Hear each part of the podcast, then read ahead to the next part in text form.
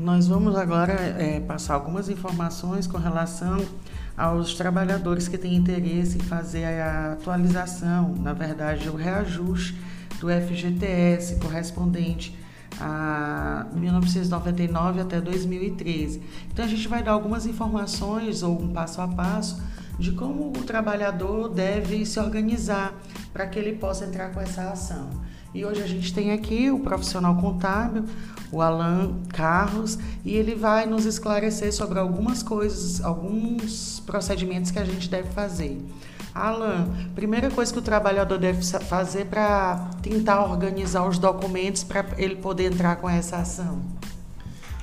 É, bom, o primeiro passo é solicitar através do aplicativo da Caixa Econômica o extrato do FGTS ou no site da Caixa Econômica Federal esse extrato do FGTS para que seja disponibilizado para o profissional de contabilidade para ele fazer a atualização dos valores, né?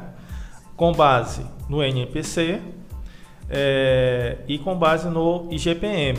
Isso de acordo com as novas regras de revisão que estão sendo praticadas. Certo. E após feito o cálculo, esse cal... aliás, o cálculo só pode ser feito pelo profissional contábil ou a pessoa pode, o trabalhador ele pode ele mesmo fazer o cálculo. E após feito esse cálculo, qual é o, no, o próximo passo? Bom, o, nesse uma vez que vai ser entrado com procedimento jurídico, é necessário que seja feito por um profissional de contabilidade ou até mesmo um advogado, né? Aonde nesse nesse procedimento de cálculo precisa estar atestado por um profissional devidamente habilitado. Certo. E aí é necessário é, um advogado para entrar com essa ação?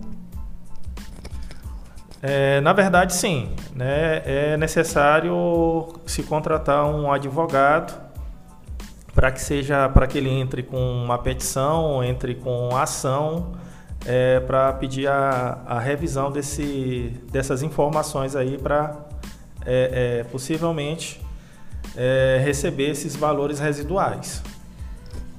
É, Alan, e quais são os documentos necessários para o trabalhador entrar com essa ação, ou seja, constituir o advogado?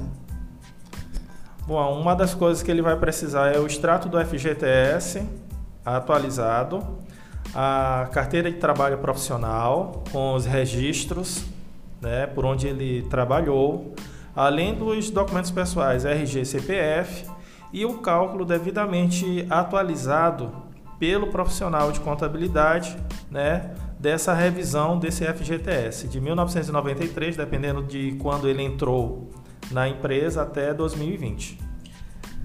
Certo, só mais uma pergunta. Alan, e todo mundo tem direito, qualquer tipo de, de empregado de todas as áreas?